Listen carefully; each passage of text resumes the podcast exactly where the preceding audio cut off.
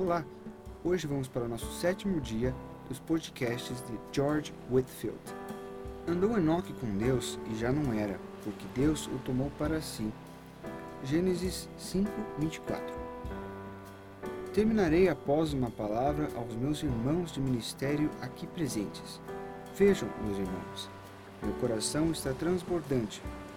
Eu quase poderia dizer que isso é demasiadamente grande para ser dito e, contudo, demasiadamente grande para permanecer em silêncio, sem lhes deixar uma palavra, porque o texto não fala especificamente aos que têm a honra de serem feitos embaixadores de Cristo e despenseiros dos mistérios de Deus. No início deste discurso, observei que, com toda a probabilidade, Enoque era uma pessoa pública e um pregador inflamado. Embora esteja morto, ele não continua a falar conosco para avivar o nosso zelo e nos tornar mais ativos nos serviços de nosso glorioso e sempre bendito Senhor?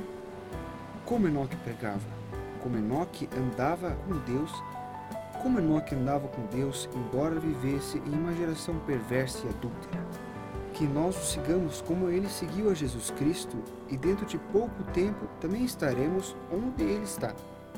Ele não entrou em seu descanso, contudo, mais um pouco e nós entraremos no nosso, e muito antes do que ocorreu a ele.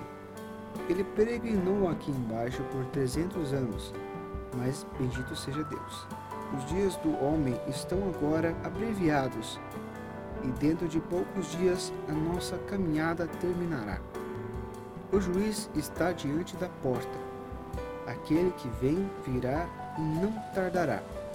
A sua recompensa está com ele, e, dentro em pouco, todos nós, se formos zelosos pelo Senhor dos Exércitos, brilharemos como as estrelas do firmamento no reino do nosso Pai Celestial, para todo o sempre.